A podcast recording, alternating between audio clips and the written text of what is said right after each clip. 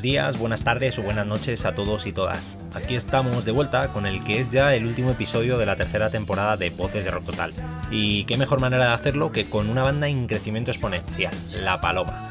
La formación madrileña está en boca de todos estos últimos meses gracias a su excelente primer larga duración, todavía no, un disco de influencias varias, con las guitarras por fin como protagonistas y letras que calan por parte de unos veinteañeros que con actitud y personalidad se han convertido en revelación de la temporada invito a Nico Lluvero, guitarra y voz de la formación, para hablar de este excitante recorrido, momento y forma, entre otras cosas.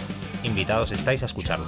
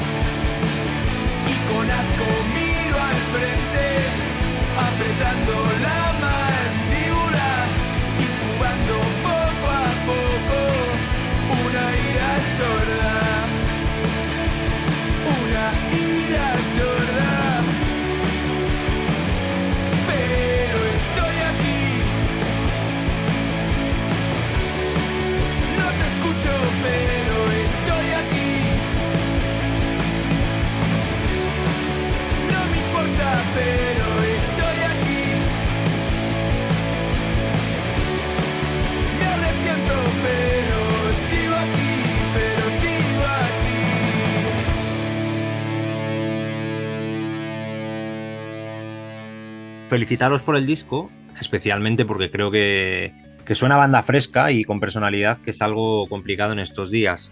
El disco se llama Todavía no. ¿Todavía no qué? ¿Qué es lo que queréis contar o expresar en él? Bueno, en realidad, bueno, ponerle título a un disco es un es otro melón, es un melonazo que abres. Al final tienes las canciones ahí, las reúnes y luego ya, pues, eh, le tienes que poner un nombre a todo, algo que resuma o que no, yo que sé, da igual, o algo que con lo que te sientas identificado y tal. Nosotros sí que estábamos barajando varias posibilidades y nada, un día de hecho hablando con, con Ade, con una amiga, em, eh, estábamos como dándole vueltas a diferentes ideas y en la conversación como llegamos a la conclusión de, de bueno, de que como la primera canción en Sigo Aquí es un poco, no sé, un poco un punto de inflexión en, en las canciones que habíamos sacado, es como una propuesta relativamente fresca dentro de lo que, de lo que mm, estábamos trayendo pues del, del EP y tal andábamos buscando como algún concepto que hubiera en esa canción o en otras, ¿eh? que pudiera resumir un poco el trasfondo, digamos, no sé si lírico general, pero bueno, algo que nos, que nos representara un poco si tuviéramos que pensar el disco entero. Y al final todavía no, yo creo que sí que tiene un poco, bueno, no lleva a ningún sitio en realidad todavía, ¿no? ¿no? Es como un concepto un poco ambiguo, no sé, no se sabe de qué se habla, nosotros tampoco lo tenemos claro del todo pero sí que nos transmitía un poco ese, bueno, esa nostalgia un poco que, que tiene el disco, un poco mm. acompañaba bien toda la identidad con el niño, no sé, había ahí un universo que, que, tenía sentido. Le dimos como relativas vueltas, en realidad tampoco nos, nos, rayamos mucho, de repente nos ha pasado bastante con este disco, como que de repente las cosas iban cobrando sentido en conversaciones y tal, y, y se quedaban así. Entonces en este caso todavía no, que pues todavía no casi todo. Hay como unanimidad, eh, pues, lo que se ha visto, que tanto crítica como público están de acuerdo en, el buen trabajo que habéis hecho. No sé si lo habéis notado vosotros también, ese feedback, ya no sé si en directo, pero sobre todo pues en redes, en lo que habéis ido viendo y lo que habéis ido leyendo, que, ha gustado. Bueno, en, directo la verdad que ah, todavía no hemos empezado la gira. Empezamos ahora, hemos tenido un par de conciertos puntuales, entonces bueno, eh, es verdad que nosotros nos reservamos mucho a, ver eso, ¿sabes? Al final es como que te da una vara de medir real, es un poco el, los conciertos como vayan y tal, ahora empezamos con festivales y tal. Pero sí es verdad que, bueno, joder, eh, se ha valorado, se, ha, se le ha dado cariño también por parte de, todo el mundo y, y, al final, bueno, nosotros confiábamos en el disco, nos gustaba, al final no teníamos más pretensión que, sacar como un, pues, canciones que, que, nos gustaran y con las que estuviéramos bueno, de las que estuviéramos orgullosos y, que nos representaran y eso lo hemos conseguido. Luego el siguiente paso es que tener una buena recepción y creo que la estamos teniendo y joder, hombre, pues sorprende también y, dan ganas de seguir haciendo canciones. Eh, guitarras en tiempos urbanos, diría yo. ¿Se sigue, siguen teniendo protagonismo? Yo creo que es una cosa, eso no ha muerto nunca. Otra cosa es que vaya sacando la cabeza un poco bueno, o, teniendo sus picos de popularidad, pero bandas de guitarras, bandas de rock o de, o de música de bandas y tal, ahí habrá siempre, yo creo, y, es, es compatible con, con, cualquier cosa que ocurra que tenga, digamos, que cope el mainstream. Yo creo que no, no es una cosa o la otra, es un poco una cosa que, te das cuenta hablando, ¿no? Como el rock no está muerto. Bueno, la música de bandas yo creo que muerta no ha estado nunca. Otra cosa es que se le haya hecho más o menos caso pero sí, o sea, nosotros llevamos muchos años tocando en diferentes proyectos y tal, o, sin que tuvieran nombre ni siquiera, y hemos visto crecer a grupos a nuestro alrededor que, que son grupos de, de, guitarras y que con formación clásica, digamos. Y a ver, es, es guay ver cómo, como cada vez, sobre todo en España, va teniendo como va ganando relevancia también y se va valorando que hay muchas bandas muy buenas aquí hmm. y que tenemos una cultura de, de, de rock, por generalizar, de guitarras muy, muy potente, siempre lo hemos tenido.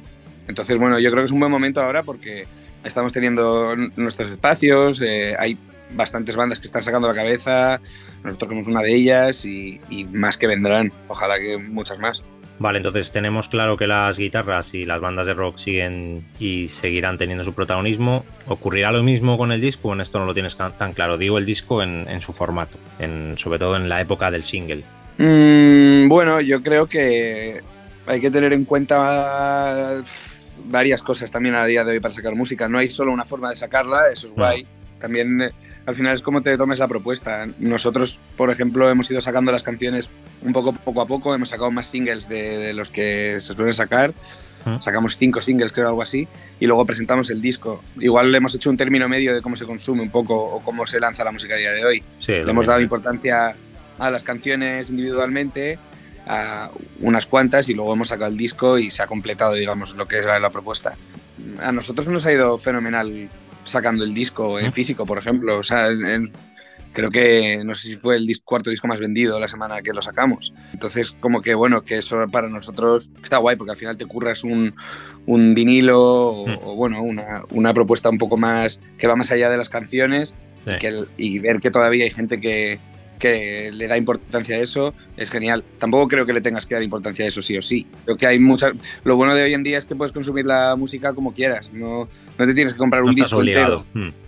No tienes que comprar un disco para escuchar una canción, pero mm, también se siguen haciendo discos, ¿sabes? Entonces, bueno, estamos en un momento en el que hay muchas formas de, compartir la música y de consumirla y nosotros, bueno, intentamos, vas surfeando ahí un poco, viendo cómo, ¿sabes? Cómo, cuál es la mejor forma, que no se te pierda eh, el concepto, pero bueno, también ser conscientes de que estás en el contexto en el que estás. Claro, claro hay reminiscencias, o eso creo yo, en, del rock también noventero en, en vuestro trabajo, pero sois una banda que, nace hace mm, relativamente muy poco y que además como personas nacéis, digamos, en los 90, o sea, sois bastante jóvenes, no llegáis a los 30. ¿Hay influencias del rock de los 90 en vuestra música o en lo personal?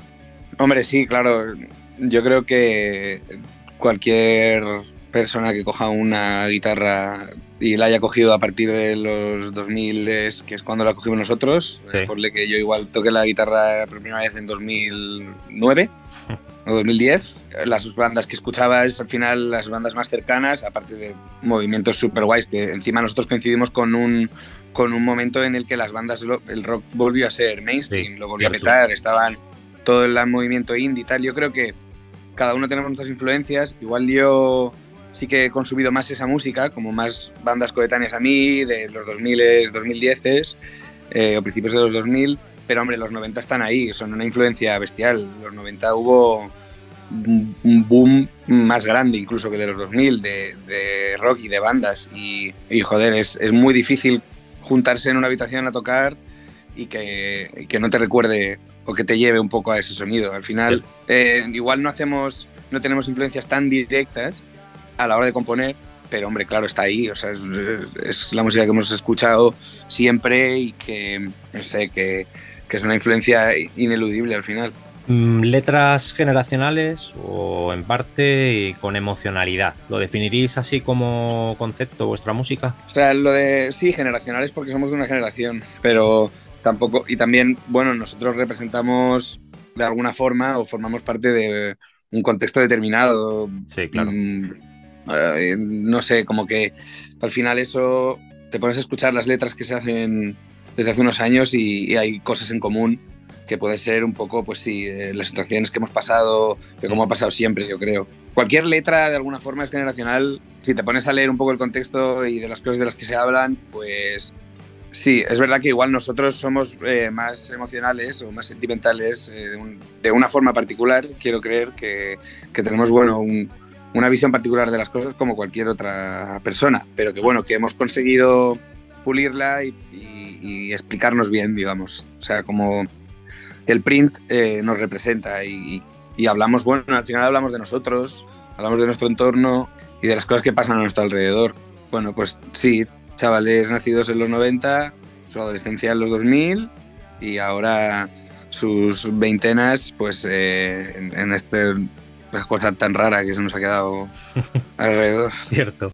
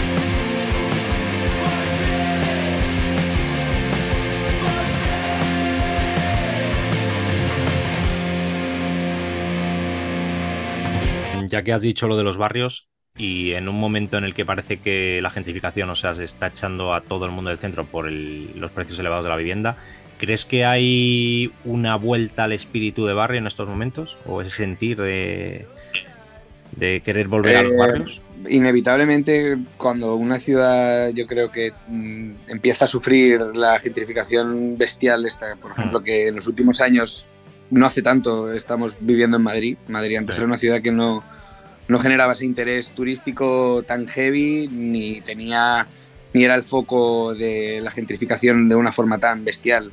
Eh, pero bueno, cuando eso ocurre, como está ocurriendo, evidentemente empiezas a echar de menos lo que es vivir en una ciudad normal.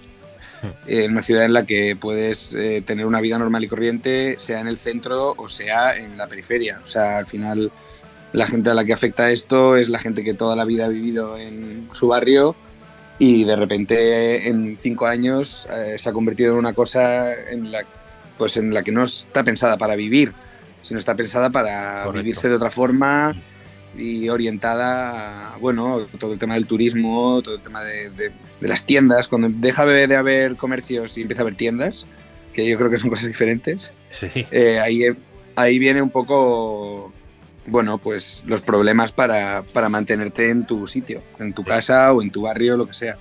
Entonces, bueno, creo que sí que la gente debe estar eh, echando de menos vivir de una forma normal y rechazando, pero visceralmente, es que no creo que es algo que te tengas que poner a pensar, sino que de repente dices, ¿qué coño es esto? Se marcha Rubén por motivos personales de, la banda, os quedáis como un trío. Mm, en ese momento cómo os lo tomáis? O se sabe que la banda va a seguir, pero ¿hay que mm, readaptarse de alguna manera o, es sencillo? Bueno, sí, claro. O sea, al final, mm, cuando te montas un grupo con varias personas, das por hecho que, eso es una materia viva. O sea, va a ser a futuro. Mm. Sí, van cambiando, eh, van cambiando muchas cosas, no solo eh, un integrante dentro, uno fuera, sino bueno, vas, vas creciendo como proyecto y como persona también y, las cosas, bueno, hay que estar atento para ir poniéndose en situación e ir cambiando. Sí, hombre, nosotros, de hecho, cuando, cuando todo esto ocurrió y tal, decidimos mantenernos como trío y de hecho vienen, tenemos un bajista en directo, sí, sí. Ah. varios, de hecho, como, bueno, van, van viniendo eh, amigos y tal, porque, bueno, entendimos que, que, la banda en este momento es eso. Eh, somos los tres, igual que fuimos cuatro en su día, ahora somos tres y en el futuro ya veremos. Pero bueno, hay que saber encajar estas cosas en el sentido de que, bueno, que las, los, los, proyectos así que, que, conforman varias personas, siempre, siempre es posible que pasen estas cosas, que salgan, entren, eh, de repente alguien esté más en la parra porque tiene una mala racha o porque tiene mucho curro o porque tiene, hmm. ¿sabes? O sea, hay que ir adaptándose. La paloma podríamos decir que mm, suena rockero y igual demasiado duro, entre comillas, para el que igual escucha una música indie más melosa, y igual se queda un poco flojo para el más rockero de turno. ¿Crees que mm, os quedáis en el medio camino de de eso o que realmente ya no hay barreras sonoras y digamos que la gente está muy abierta a escuchar un poco de todo? De alguna forma creo que en los, en los últimos tiempos la gente se ha abierto más a escuchar un poco la música que le gusta sin ningún tipo de prejuicios, sin no se encasilla a sí misma como, bueno, antes eras metalero, eras punky, eras indie, yo he sido, vamos, yo, a mí me pilló todo el rollo de que tenías que escuchar las bandas eh, con menos reproducciones de Spotify para ser guay. Más underground. Por suerte, todas esas cosas nos las hemos quitado de encima. Sí. Bueno, nosotros al final es verdad que intentamos siempre ser como súper sinceros con nosotros mismos a la hora de hacer la música. No llevamos tanto tiempo haciendo música, llevamos dos años componiendo. Pero sí que como que queremos hacer música. No, no, tenemos una dirección súper cerrada ni, ni, un plan a la hora de, de, plantear el sonido del grupo o lo que sea, sino que es guay porque nosotros nos ponemos a hacer canciones y, y la dirección se va tomando sola. O sea, entre el primero, el primer EP y el primer LP, yo, yo ya voy viendo cosas que van cambiando. Me gusta, me, me tranquiliza un poco porque me hace ver que, que, podemos tirar para adelante. Pero bueno, ni queremos ser más duros, ni menos duros, ni tal. Mm, es como que intentamos acciones y no pensar tanto en eso, en la dirección. O en a quién le va a gustar, a quién no. Por suerte a la gente le gusta, eso es importante también. Bueno, es muy importante. Sacáis un EP, este es el primer disco largo y ya estáis en este verano en un montón de festivales, y además y festivales importantes. Eh, algún artista diría que cuál es el secreto, porque con siendo mm. casi no, eh, novatos, digamos, eh, ya estáis metidos en, en, ellos. Te preguntaría cuál es el secreto para poder estar ahí. Pues yo creo que hay varias cosas. hemos tenido, hay dos pasos. Uno es tener las canciones y luego es tener el, eh, la posibilidad de, llegar a sitios. Nosotros hemos tenido muchas oportunidades durante estos últimos dos años y hemos intentado no desaprovechar ninguna. Ahí, o sea, ya te digo, nosotros este es nuestro primer verano cargado de festivales, tocamos como en 20 o algo así, pero hasta ahora hemos hecho un trabajo de poquito a poco de ir ganando eh, salas, de ir ganando, de intentar visitar todas las ciudades posibles. O sea, no tenemos ningún, ningún reparo en ir a donde sea a tocar, porque es lo que queremos hacer. Y es lo que hemos venido haciendo durante todo este tiempo, también porque nosotros le damos mucha importancia a la música en directo. Y eso al final, poco a poco, nosotros teníamos las canciones, mmm, estábamos seguros de ellas y las llevábamos a, a, todos los, a todos lados donde nos querían, a todos los donde podíamos tocar y tal. Y luego poco a poco pues ya vas, bueno, vas, vas llamando un poquito la atención y, vas, y se te van presentando nuevas oportunidades. Hmm. Y seguimos en ese mindset, ¿eh? O sea, para nosotros esto, este verano es un verano de oportunidades para poder tocar en sitios que hace un año ni pensábamos y que, y que queremos aprovechar y, hacer con ganas. O sea, es que tenemos la misma filosofía que, que al principio. Lo de tocar en todos los sitios que se pueda y en todas las ciudades que se pueda quizás es es un decir más de una banda que, digamos, acaba de comenzar. Y lo digo por, por, el hecho de que si le preguntas a una banda con más recorrido, seguramente te diga que intentan mirar muy bien los sitios donde saben que van a poder llevar gente a meterse en cualquier ciudad de España y decir, para llevar a 20 personas es que no nos sale ni para pagar la furgoneta. yo creo que no hay que tener miedo, tampoco hay una...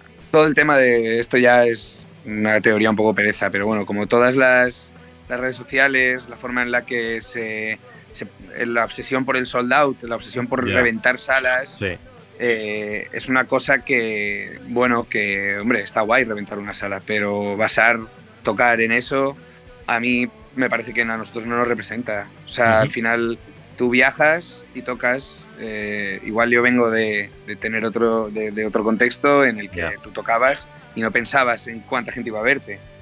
Eh, porque no se concebía que iba a haber más de 50 personas.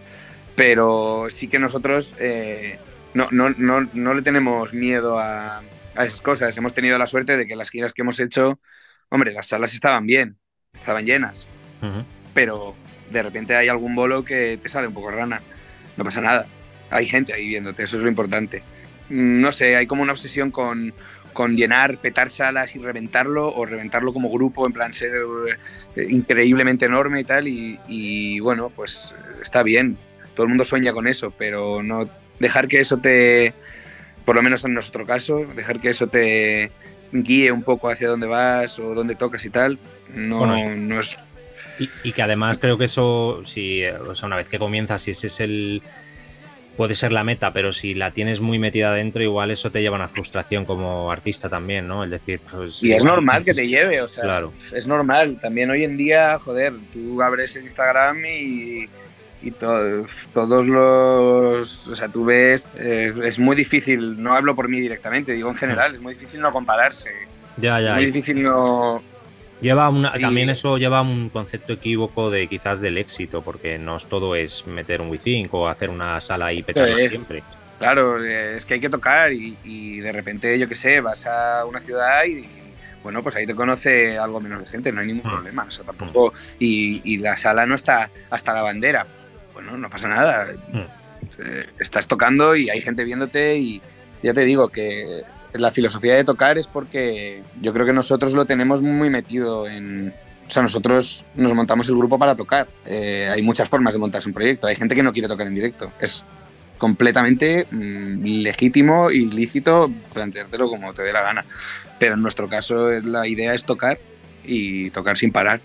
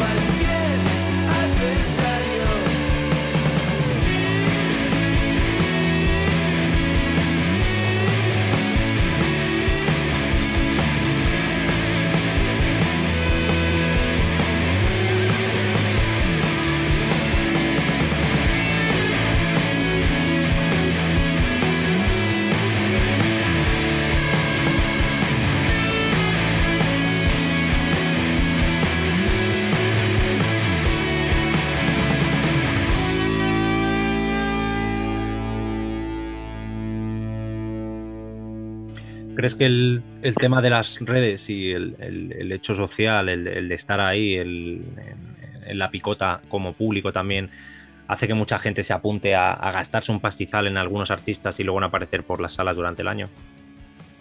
Bueno, eso siempre ha pasado, yo creo. Ahí, hombre, las redes sociales llevan ya bastante tiempo con nosotros claro. y las tenemos ya interiorizadas, yo creo para a la hora de, cualquier acto social que hagas, eh, lo publicas o bueno, no sé, mucha gente hace eso. Hmm. No sé, yo creo que hay que darle la importancia que tiene, está genial tenerlo en cuenta y, creo que bueno, es otra vara de medir que tienes para muchas cosas, pero bueno, a mí me gusta reservarle una importancia relativa en, lo que significa para mí personalmente y, y, lo que significa para nosotros como grupo. Está ahí, lo utilizas, es una herramienta súper útil poco más. ¿Sabes? Eh, nuestra, nuestra idea es, eh, es más física en el sentido de que, de que, le damos más importancia a los directos.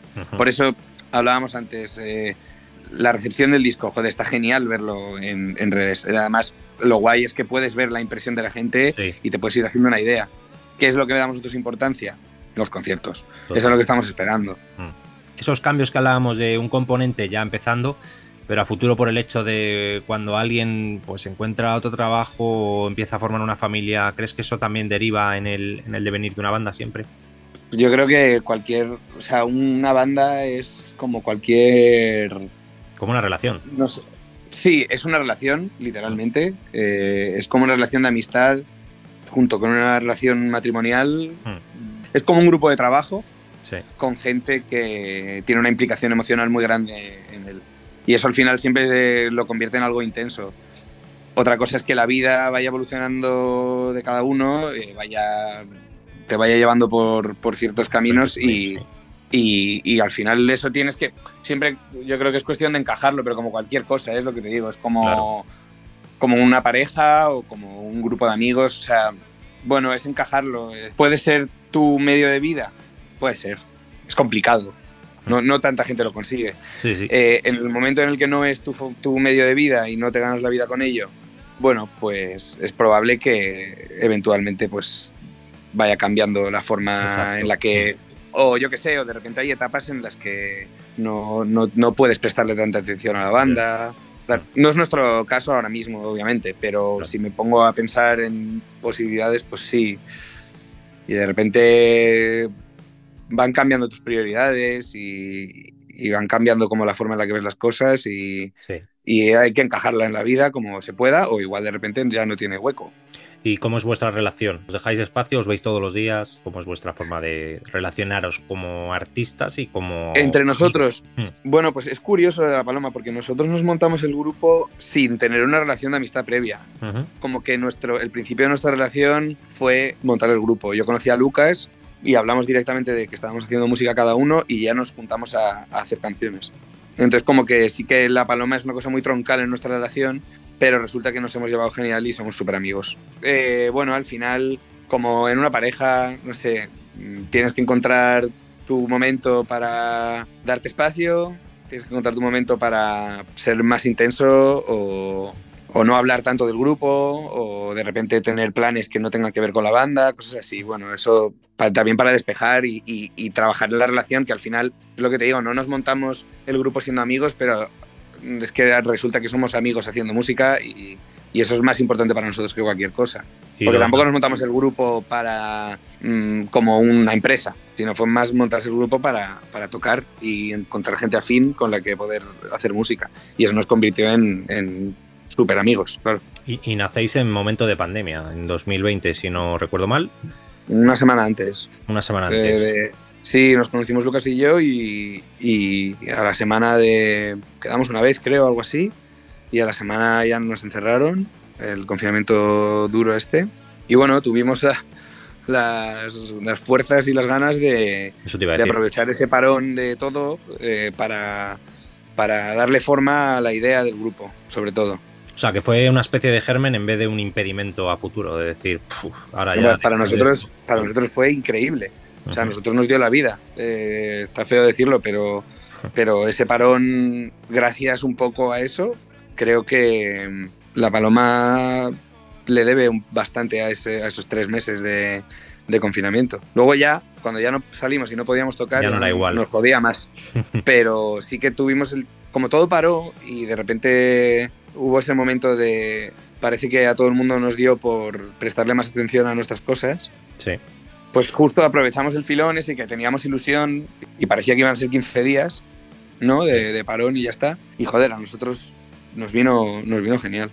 O sea que dos años después yo te diría que incluso todavía no se saborea mejor por el, la buena acogida que ha tenido y viniendo de estos dos años anteriores jodidos. Sí, a ver, también es como nosotros tuvimos la, la suerte también que ese parón eh, no nos pilló en mitad de algo. O sea, no es como que, ¿sabes? Que ya habíamos empezado una carrerilla y se nos cortó, sino que nuestra carrerilla empezó ahí.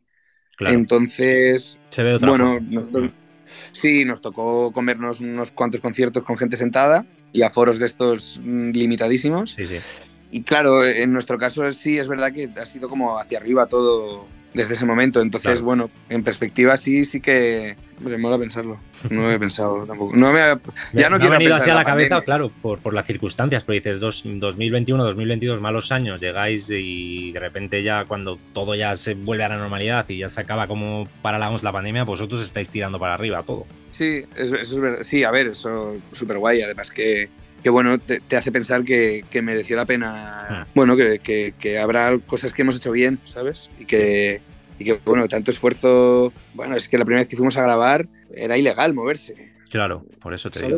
Como que lo piensas y era como todo un poco tedioso. Bueno, lo hizo mucha gente, ¿eh? no, no es que nosotros ahí lleváramos. Pero sí, mm, bueno, eso, lo incómodo que era todo al principio Claro. y ahora cada vez es más. Estamos en un momento dulce, yo Dulce, creo. Exacto, es, esa es la palabra. Vale, pues para ir terminando, siempre cierro igual. Recomendación: una película, una serie, un disco y un libro. Vale, una película. No tiene por qué eh, ser algo nuevo, o sea, puede ser algo que te haya calado antiguamente o Voy a ser súper basicorro, ¿eh? Con esto. Yo voy a ser muy básico. Muy bien. Una película. La película me va a costar más porque eh, ahí me quedo más en blanco. Pero una serie, voy a decir Succession. Vale, que además está la nueva temporada ahora. Es sí, no, no tiene fisuras esa serie, me parece brillante. Eso es. Eh, eh, un libro, pues eh, El adversario, mira, de. Carrer. Vale, Sí, eso me lo apunto. libraco. Que además eh, me lo estaba leyendo justo cuando hice la, la canción y, Vale. y le puse ese nombre. un disco, el, el primer EP de Shanghai Baby, que salió hace poquito y además ahora está empezando a sacar música otra vez. Ajá. Y una peli. Ah, aquí es donde puedes ser más. O sea, aquí ya sí que ya empieza a sonar eh, pretencioso, ¿no? Se- Depende de lo que digas. es que estoy pensando en alguna peli que haya visto hace poco. Te, te digo mi película favorita de cuando era pequeño. Claro, puede ser. Asterix y Obelix, Misión Cleopatra. Hostias. En, es- doblada al español. Doblada al español. Importante el detalle. Es importante, ¿no? Sí, la de personas, doblada al español. Pues ahí, ahí lo dejamos. Pues nada, Nico, muchas gracias por tu tiempo y suerte con, con lo que viene, que es bastante, sobre todo este verano y, y a futuro Sí. para, para después del, del mismo cuando estéis eh, tocando en salas. Claro. ¿Vale? Pues nada, muchas Muy gracias. bien. Muchas gracias, tío. Un abrazo. Chao.